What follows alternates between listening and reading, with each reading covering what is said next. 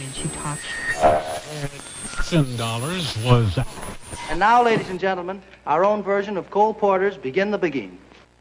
Hace 80 años, justo a las 20 horas de la Noche de Brujas, iniciaba la emisión dominical del Teatro Mercurio al Aire, en la CBS de Nueva York con la adaptación de La Guerra de los Mundos de H.G. Wells. El domingo anterior, la compañía de actores radiofónicos, dirigida por Orson Welles, había ofrecido la versión radiofónica de La Vuelta al Mundo en 80 días de Julio Verne, y unas semanas antes, las historias de Sherlock Holmes. Es decir, el incipiente público de la radio sabía qué esperar de la serie.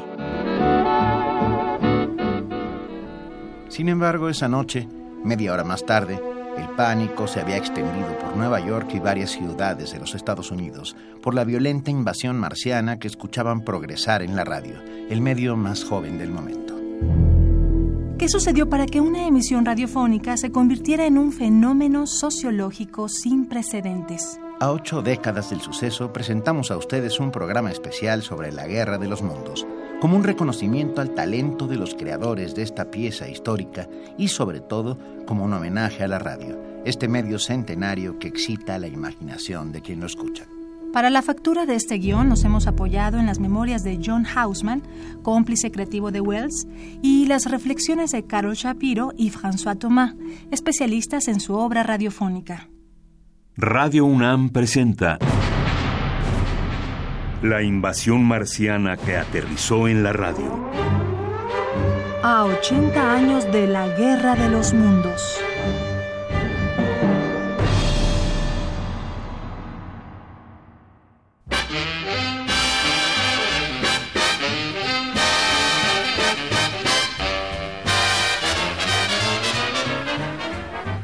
Era el año de 1938.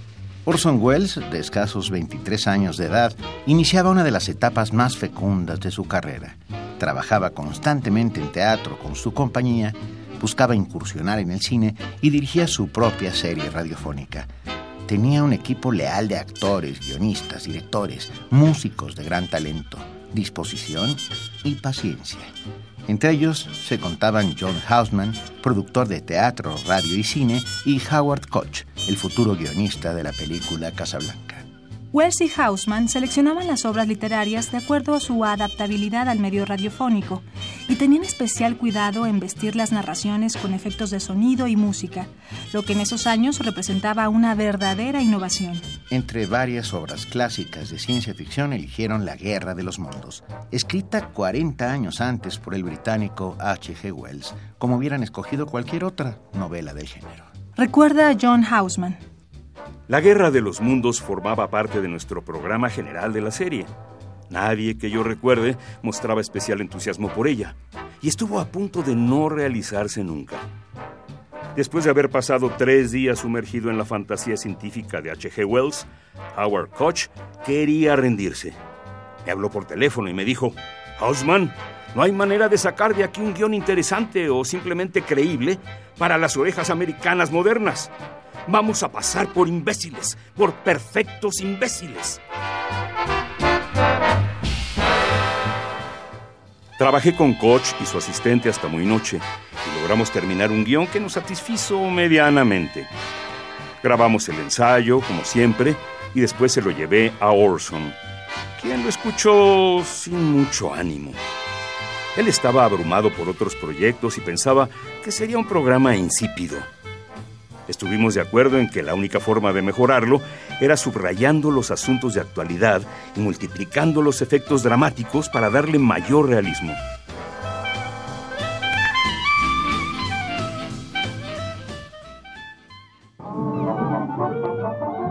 El domingo 30 de octubre, a punto de las 8 de la noche, en el estudio, invadido por vasos desechables y sándwiches mordisqueados, afinaba la orquesta. Wells se empinó un segundo jugo de piña, se colocó los audífonos, levantó sus largas manos blancas y dio la señal de arranque al locutor.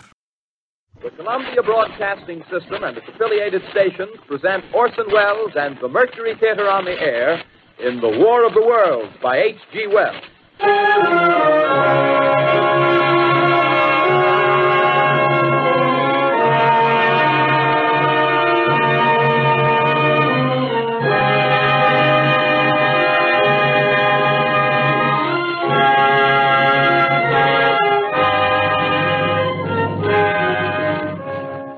Ladies and gentlemen, the director of the Mercury Theater and star of these broadcasts, Orson Welles. We know now that in the early years of the 20th century, Wells tomó la palabra para presentar el programa con una lectura casi textual de la primera página de la novela. Ahora sabemos que mientras la humanidad se ocupaba de sus pequeños asuntos, era estudiada y examinada de la misma manera que un hombre examina por el microscopio a las criaturas pasajeras que nadan y se multiplican en una gota de agua.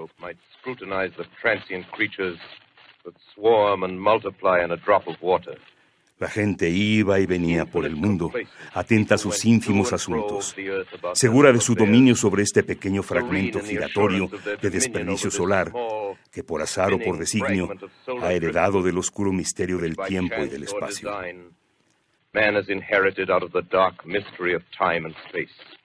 Pero allende una etérea e inmensa brecha, mentes que son como las nuestras para las bestias de la jungla, intelectos vastos, fríos y hostiles, contemplaban el mundo con ojos de envidia, conspirando en contra nuestra con lentitud y seguridad.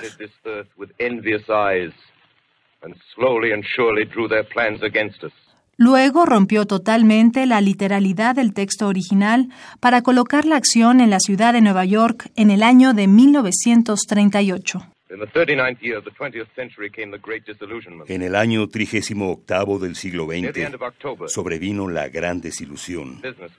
Fue al final de octubre. Los negocios mejoraban. El miedo a la guerra había pasado. Más hombres volvían a trabajar. Las rentas aumentaban. En esa noche particular del 30 de octubre, el servicio Crossley estimó que más de 32 millones de personas escuchaban la radio. El programa continuó con ritmo más bien pausado, alternando monótonos boletines meteorológicos con interludios musicales. Maximum temperature 66, minimum 48. This weather report comes to you from the Government Weather Bureau. We take you now to the Meridian Room in the Hotel Park Plaza in downtown New York, where you will be entertained by the music of Raymond Raquello and his orchestra.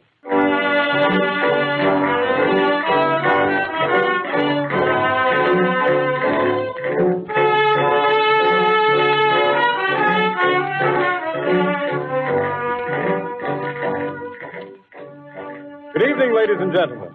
From the Meridian Room in the Park Plaza Hotel in New York City, we bring you the music of Raymond Raquello and his orchestra. With a touch of the Spanish, Raymond Raquello leads off with La Capacita.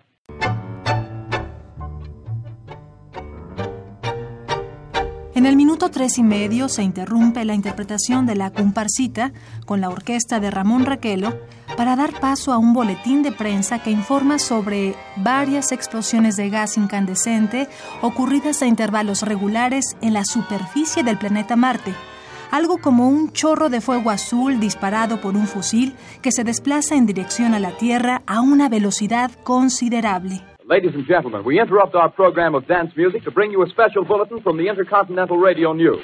At 20 minutes before 8 Central Time, Professor Farrell of the Mount Jennings Observatory, Chicago, Illinois, reports observing several explosions of incandescent gas occurring at regular intervals on the planet Mars. The spectroscope indicates the gas to be hydrogen and moving toward the Earth with enormous velocity.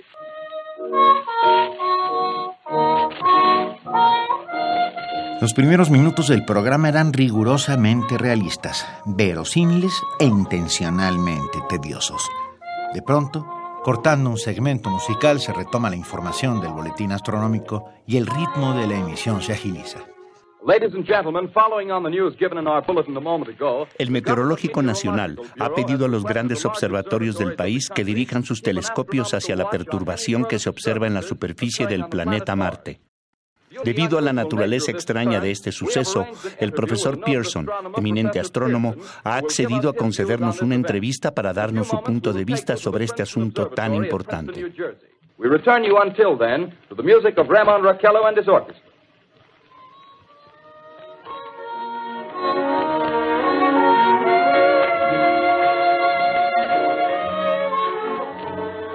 Los micrófonos se trasladan al observatorio de Princeton, donde el reportero Carl Phillips entrevista al doctor Richard Pearson, quien confirma el fenómeno que acaba de ocurrir en Marte.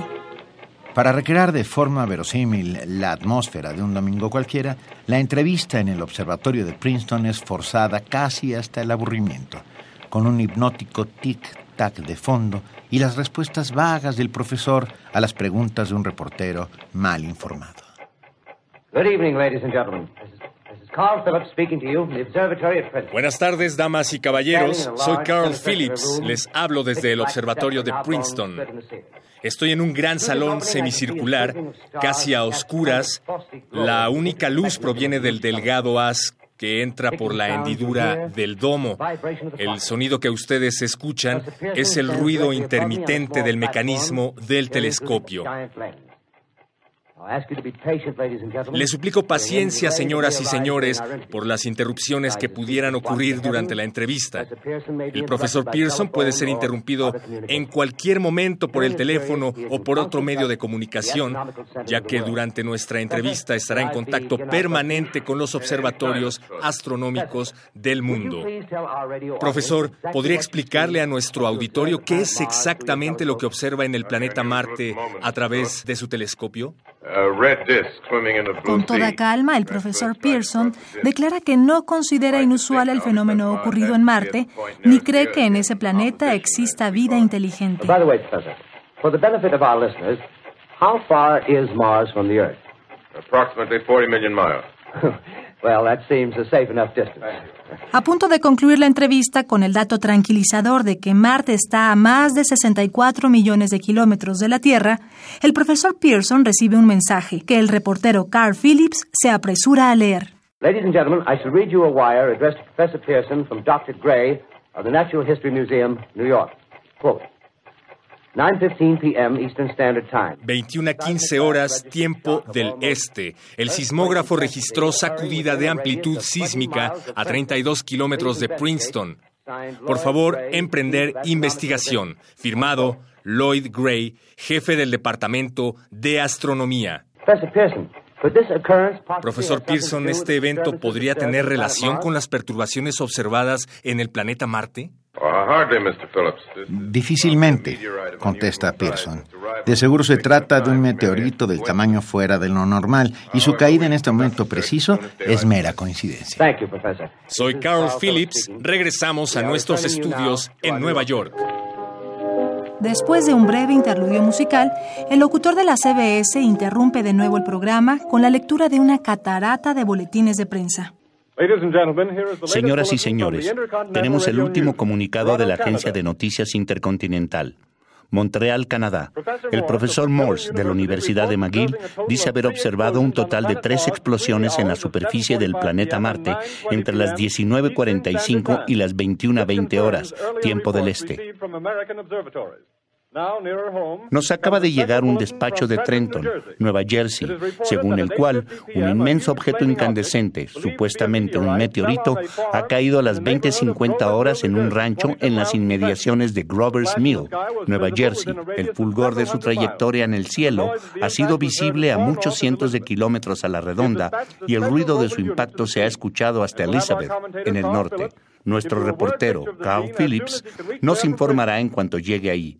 Mientras tanto, vayamos al Hotel Martinet en Brooklyn, donde Bobby Millet y su orquesta ofrecen un programa de música de baile. En aquellos días, la gente estaba especialmente inquieta por la expansión nazi en Europa, pues apenas un mes antes, Alemania se había anexado la región checa de los Sudetes. Con frecuencia, la radio llevaba esa información al público a través de reportajes en directo, una técnica periodística de reciente desarrollo. El equipo de producción de la Guerra de los Mundos imitó tan bien esa técnica, incluso con sus defectos y titubeos, que el público quedó convencido de que la información que le ofrecía Carl Phillips era real. En otro falso directo, Carl Phillips conversa con el profesor Pearson desde una granja en Grover's Mill, Nueva Jersey a donde supuestamente se han trasladado para ver un inmenso cilindro de unos 27 metros de diámetro que ha caído del cielo.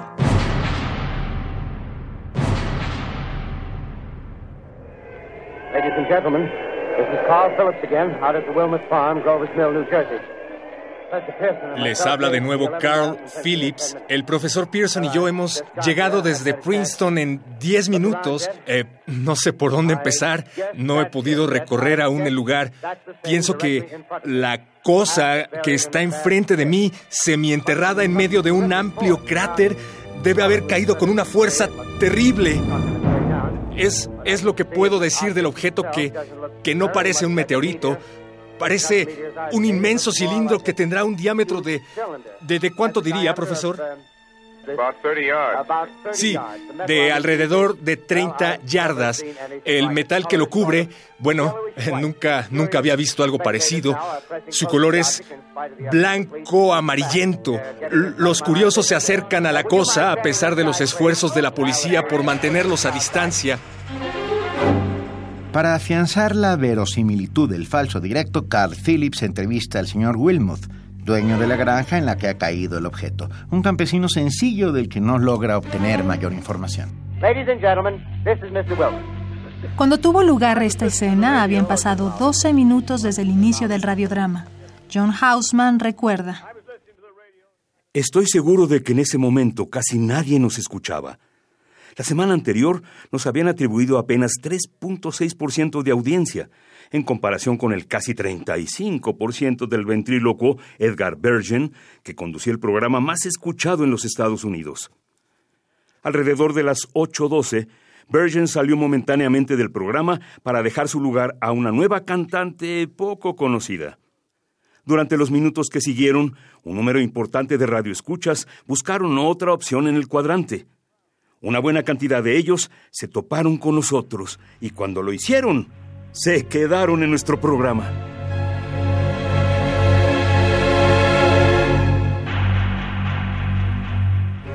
Esos radioescuchas recién llegados se enteraron entonces de que un extraño meteorito había caído en Roberts Mill y que la policía no se daba abasto para contener a los curiosos alrededor de la granja Wilmouth.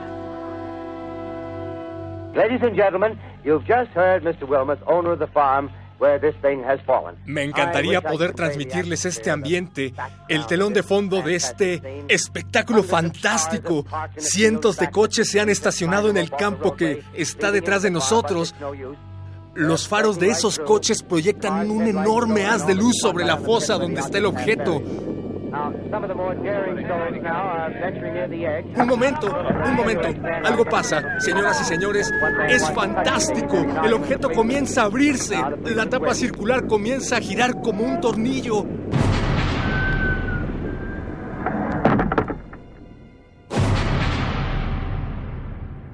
John Hausman escribe en sus memorias. Recuerdo a Frank Riddick, el actor que interpretó a Carl Phillips, bajando a la discoteca de la CBS y exhumando la grabación del incendio del Hindenburg, el extraordinario dirigible alemán, sucedida un año atrás. Escuchó la grabación una y otra y otra vez. Después, recreó la emoción a su manera.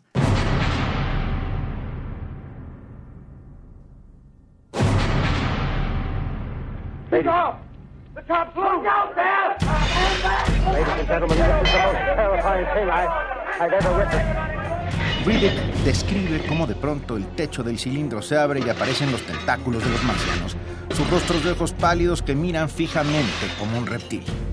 La boca en forma de V que deja escapar un poco de saliva por los bordes sin labios.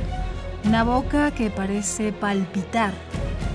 Es un monstruo que se mueve con dificultad que parece oprimido y que de pronto se endereza. Conforme los invasores salen del cilindro, el reportero se queda clavado en su lugar, incapaz de expresar su visión en palabras. Trastabilla, contiene la náusea y después de unos segundos interrumpe su reporte para buscar una mejor posición.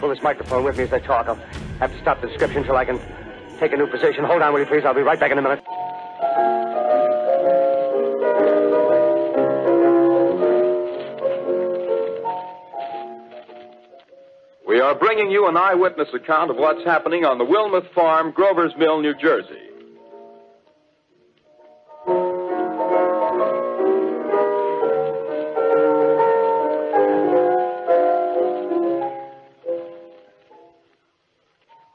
We now return you to Carl Phillips at Grover's Mill.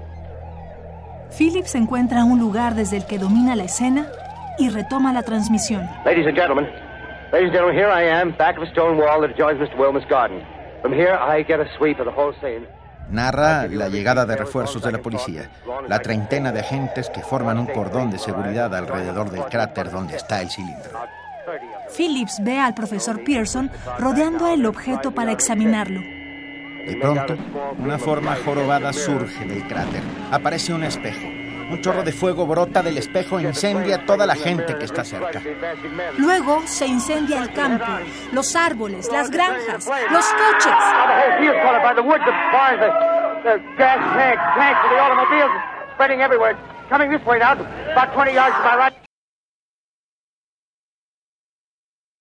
Este largo silencio anuncia algo terrible. Se suceden los boletines de prensa con información estremecedora. Se reportan al menos 40 personas muertas en Grover's Mill. Es imposible identificarlas porque sus cuerpos están calcinados y deformados. El director de la Cruz Roja pone 10 unidades de salvamento bajo las órdenes del ejército. La policía reporta que todo está en calma en el cráter y que no hay señales de vida desde que el cilindro se abrió. Se declara la ley marcial en la zona. Y se toman las estaciones de radio para apoyar el estado de emergencia. believing that radio has a responsibility to serve in the public interest at all times, we are turning over our facilities to the state militia at Trenton. Finalmente, un escueto boletín informa que se ha identificado el cuerpo carbonizado del reportero Carl Phillips, víctima de los rayos marcianos. Has been identified in Trenton Hospital.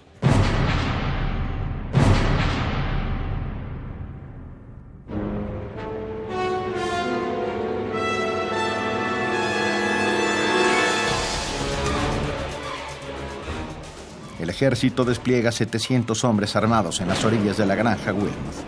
Pero después de un enfrentamiento desigual, más de 500 soldados son aplastados por las patas de metal del monstruo y reducidos a cenizas con sus rayos térmicos. El invasor controla la sección media de Nueva Jersey. Las vías férreas están destruidas e interrumpido el servicio entre Nueva York y Filadelfia. El tráfico obstruye las carreteras. La policía y el ejército no se dan abasto para detener la huida de la población aterrada. En el clímax, cerca de la media hora del programa, se lleva a cabo un supuesto enlace con el secretario del Interior, interpretado por un joven actor que le da al personaje un acento parecido al del presidente Franklin Delano Roosevelt. La tensión llega a un punto insoportable.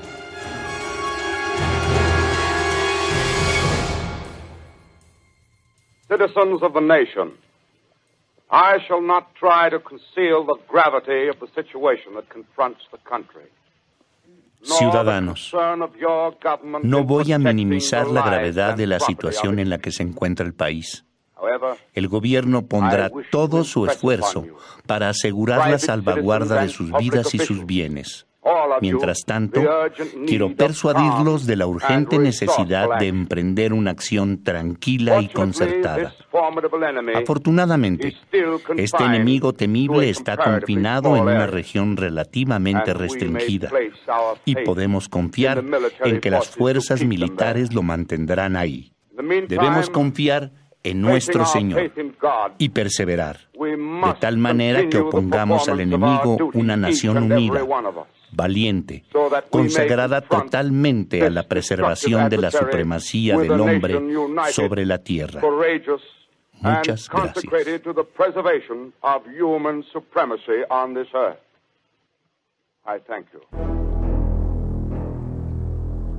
Al final de este enlace, Davidson Taylor, el director de programas de la CBS, recibió una llamada telefónica, frunció los labios y salió precipitadamente del estudio.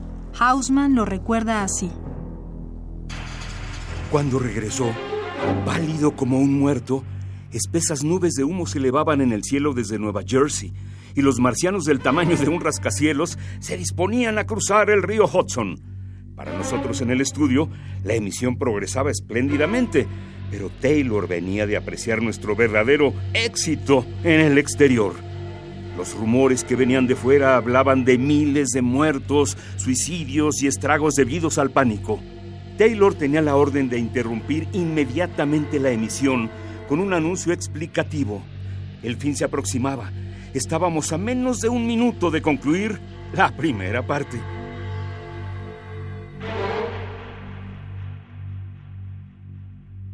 El actor Ray Collins, magnífico en el papel de El último locutor, expira heroicamente en el techo de la estación de radio.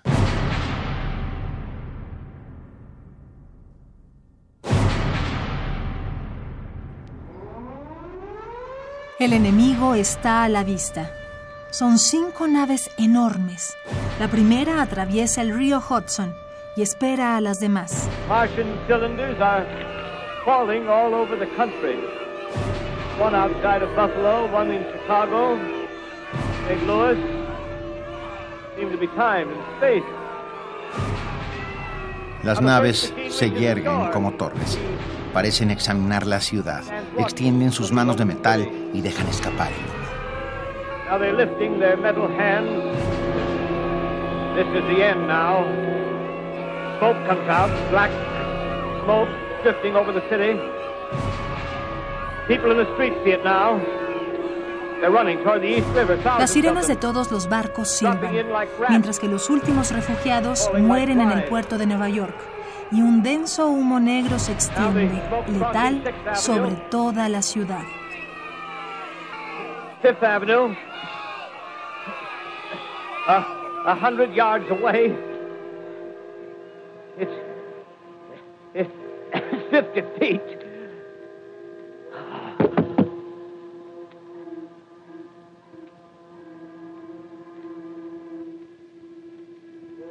Mientras la vida se extingue, desde algún lugar se escucha la onda corta de un radio amateur buscando débilmente una compañía humana a través del mundo desierto. 2X2L calling CQ. 2X2L calling CQ. 2X2L calling CQ New York. Isn't there anyone on the air? Isn't there anyone on the air? Isn't there anyone? 2X2L.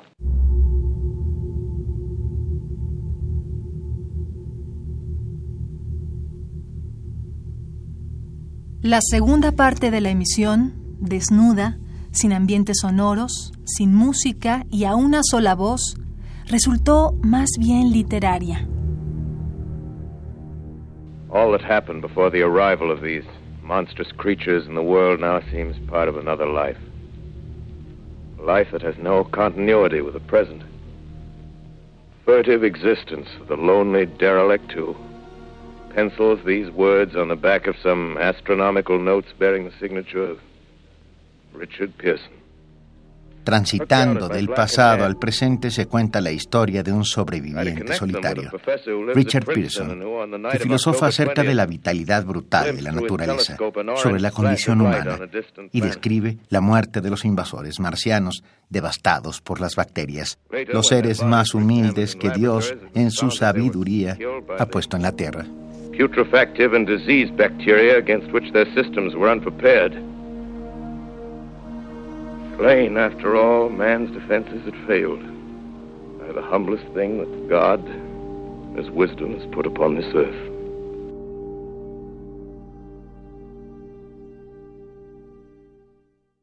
Enterado del impacto que había causado el programa en la población, Wells improvisó una larga despedida, a modo de discreta disculpa, en la que se refirió a las travesuras que suelen hacerse en la noche de brujas.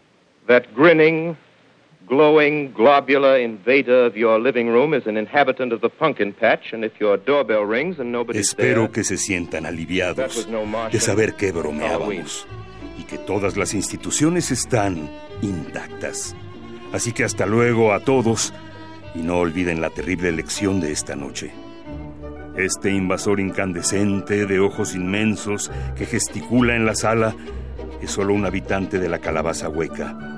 Y si tocan a su puerta y no ve a nadie, no es un marciano, es Noche de Brujas.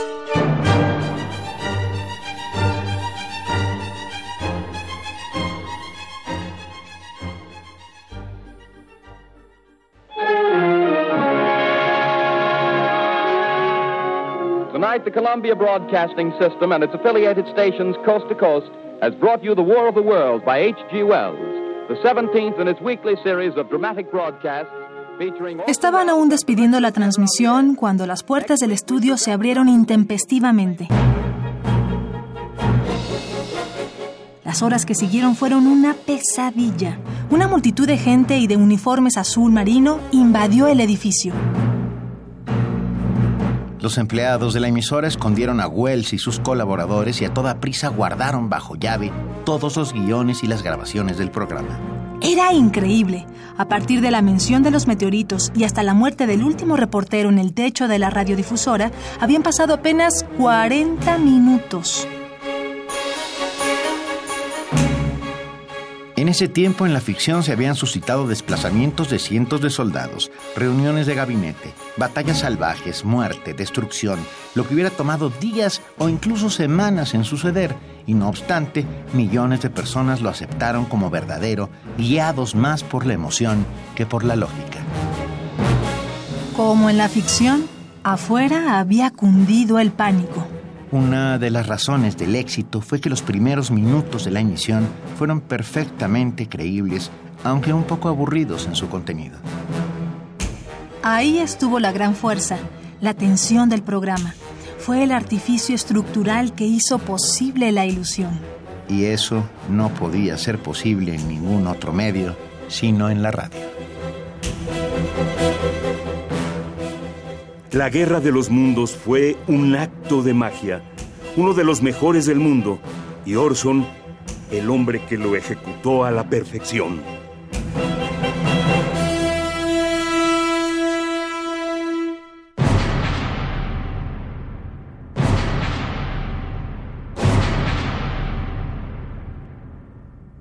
Para escuchar la versión completa de esta pieza histórica, así como una traducción del guion original, visite nuestra página www.radio.unam.mx.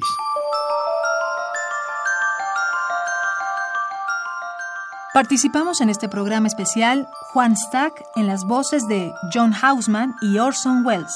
Héctor Castañeda como Carl Phillips. Ernesto Medina como el locutor de la CBS y el secretario de Estado. En la narración, María Sandoval. Y Benito Taibo. En los controles técnicos, Francisco Mejía. Guión de Carmen Limón. Basado en el booklet La Guerre de Monde Orson Welles de Fonurgia Nova Ediciones. Traducción de Santiago Ibarra y Carmen Limón. La producción y el montaje sonoro estuvieron a cargo de Katiushka Jiménez.